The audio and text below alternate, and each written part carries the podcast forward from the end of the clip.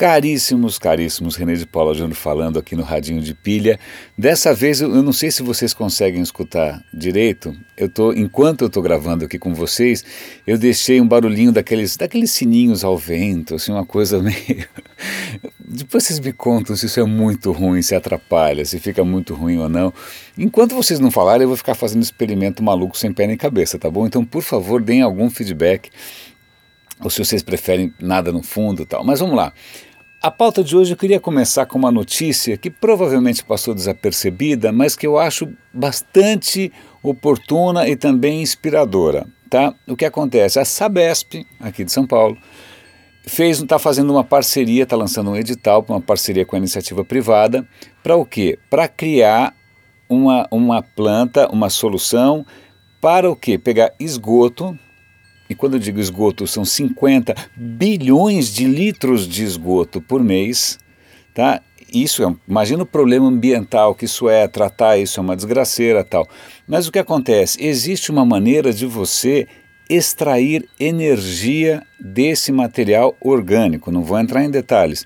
O que você faz? Você faz biodigestores, esse material fermenta, isso liberta gases que são inflamáveis e esse gás pode ser usado para gerar energia. Parece simples, na verdade é uma, uma tecnologia que já existe há décadas e décadas, muita gente usa por aí no campo, etc. e tal, mas é muito legal porque isso não só vai gerar energia para diminuir a conta da própria, né, da própria Sabesp, ali, da, da própria estação de tratamento de esgoto, vai gerar de 5 a 10 megawatts, mas também ela minimiza alguns problemas ambientais severos. Né? Porque, cara, na boa, o que, que você faz com aquela zona toda? Você queima, isso gera gases, vão para a atmosfera, é, é, é, gera chorume, é, é complicado. Então é bacana você ver é, saneamento básico, que, cara, é uma questão absolutamente fundamental. Nós moramos num país que, pasme, 50% da população não tem esgoto. Né? Isso é, é, é, inadmissível a gente querer ser uma potência, etc. e tal, se esgoto não é ainda um, né, uma coisa universal. Então essa é, é, a primeira notícia que eu acho bacana. É bom a gente chamar a atenção para os problemas concretos, né? É, para quem está fazendo a lição de casa direito, eu acho isso muito legal. Agora, voltando para as nossas coisas high-tech, é, eu vou dar link aqui para uma notícia que saiu na BBC. É, uns empreendedores criaram um, um serviço chamado PetNet. Na verdade, é uma máquina, internet das coisas, né? É uma máquina que alimenta o seu cachorro, o seu gato, enquanto você está fora de casa. Né? É um, sei lá, é um alimentador automático do cachorrinho, do gatinho, seja o que for. Pô, bárbaro, né? Imagina, se de repente tem que viajar uma semana, você não precisa se preocupar porque a maquininha vai ali botar comida, etc e tal, para o seu bichinho não morrer. Aí o que acontece?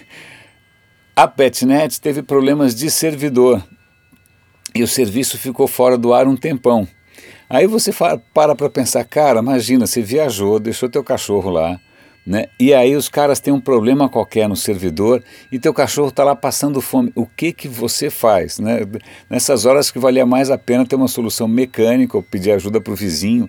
É, isso mostra às vezes o nosso excesso de entusiasmo com a internet das coisas. A gente esquece que internet, mesmo sendo robusta por N razões, ela tem fragilidades intrínsecas. Então, essa eu achei uma história engraçada.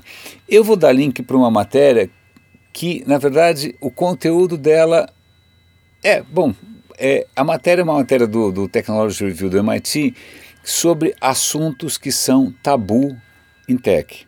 Quais são os assuntos que ninguém gosta de levantar, né? perguntas que ninguém gosta de fazer.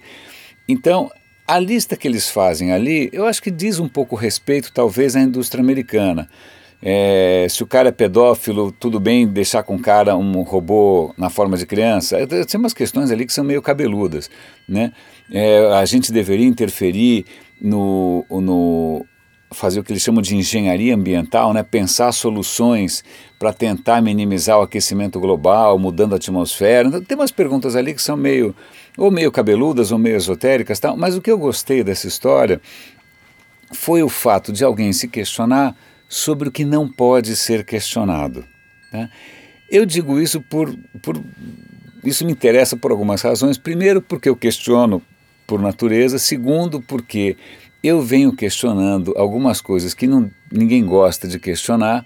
Né? Isso traz para mim um, um, um ônus, né? eu pago o preço por isso, mas eu fico me perguntando quanto o nosso mercado também não paga o preço por tabela por a gente nunca questionar algumas questões. Então, durante muito tempo, o digital no Brasil, sobretudo o digital ligado mais à comunicação, publicidade, é, ele tinha uma relação, é, assim, como diz, relações perigosas, né, com a questão do BV. BV é um dinheiro que os veículos dão para as agências. É um esquema que é um pouco complicado de explicar, não é a coisa mais bacana do mundo, porque isso acaba distorcendo, a agência deixa de ser isenta, deixa de ser técnica e ela passa a, de repente, atender ao interesse do veículo e não do anunciante. Mas, de qualquer maneira, era um dinheirão, era dinheiro fácil e a indústria inteira viveu disso, é, mesmo que isso pudesse estar prejudicando o mercado como um todo. Né? Só que levantar esse tema, como era muito dinheiro envolvido e muita gente estava ganhando dinheiro no mole, sempre foi um tabu. Né? Hoje esse mundo inteiro está desmoronando por N outras razões, né? e quem manda não ter discutido essa questão antes, ou quem manda não ter se estruturado para algum modelo de funcionamento que não dependesse tanto disso daí. Existem inúmeras outras questões que ninguém pergunta muito em tech. Né? É, uma questão que eu costumo perguntar é a questão ética, é a questão de impacto, a questão de impacto social, a questão de responsabilidade. Essas perguntas normalmente são o bode no meio da sala. Né? E eu acho que a gente paga um preço por isso.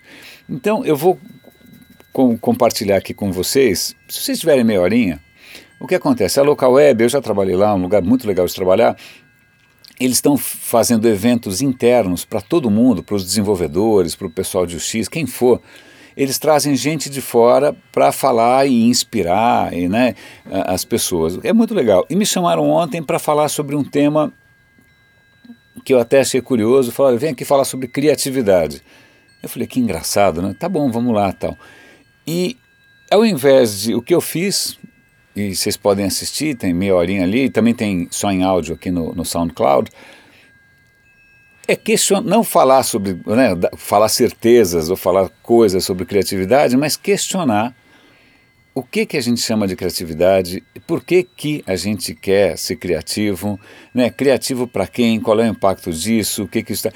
Então, na verdade, a, a palestra passou, ao invés de ser eu vomitando um monte de informações, estava provocando né, as pessoas a saírem um pouco do lugar comum, do estereótipo, né, dos clichês, para tentar repensar e aí sim de uma maneira mais criativa, porque na boa é, né, você não consegue criar nada de novo, e daí vem criatividade, é criar alguma coisa, se você está né, girando em falso no mesmo lugar, então você não está criando nada. Né?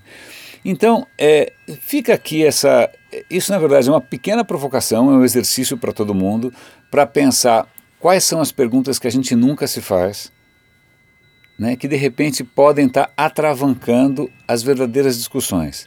Eu cansei de ver eventos de digital, de publicidade, em que as pessoas sentam para fazer um painel e ninguém discute os problemas. Está tudo bem, está tudo ótimo sempre. Estão todos, todos são lindos, ninguém discute os problemas, ninguém discute as causas comuns. Por que, que a gente não consegue fazer isso? Por que, que a gente não consegue é, tanta coisa? Né? É, e aí, caso vocês não assistam a palestra que eu fiz lá na Local Web, que é curtinha, meia hora, eu vou fazer a mesma provocação que eu fiz lá, vou aproveitar que é sexta-feira.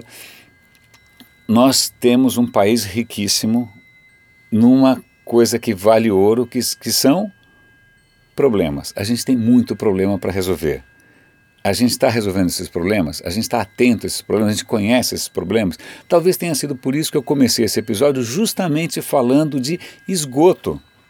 Esgoto não é assunto. Esgoto não é manchete de jornal. Esgoto não é, é base de campanha, não é promessa de político. Mas, cara, veja que legal alguém fazendo o que deve ser feito né, uma coisa sustentável, com parceria com a iniciativa privada tal, com um problema concreto. Meus caros, é isso. Boníssimo fim de semana para vocês. É, até segunda-feira. Por favor, comentem dessas bobagens que eu coloco aqui de fundo, só para vocês não terem que ficar aturando meu vozeirão aqui é, sem nenhuma coisinha para enfeitar. Grande abraço, super obrigado pela companhia aqui todo dia. René de Paula Júnior aqui no Radinho de Pilha.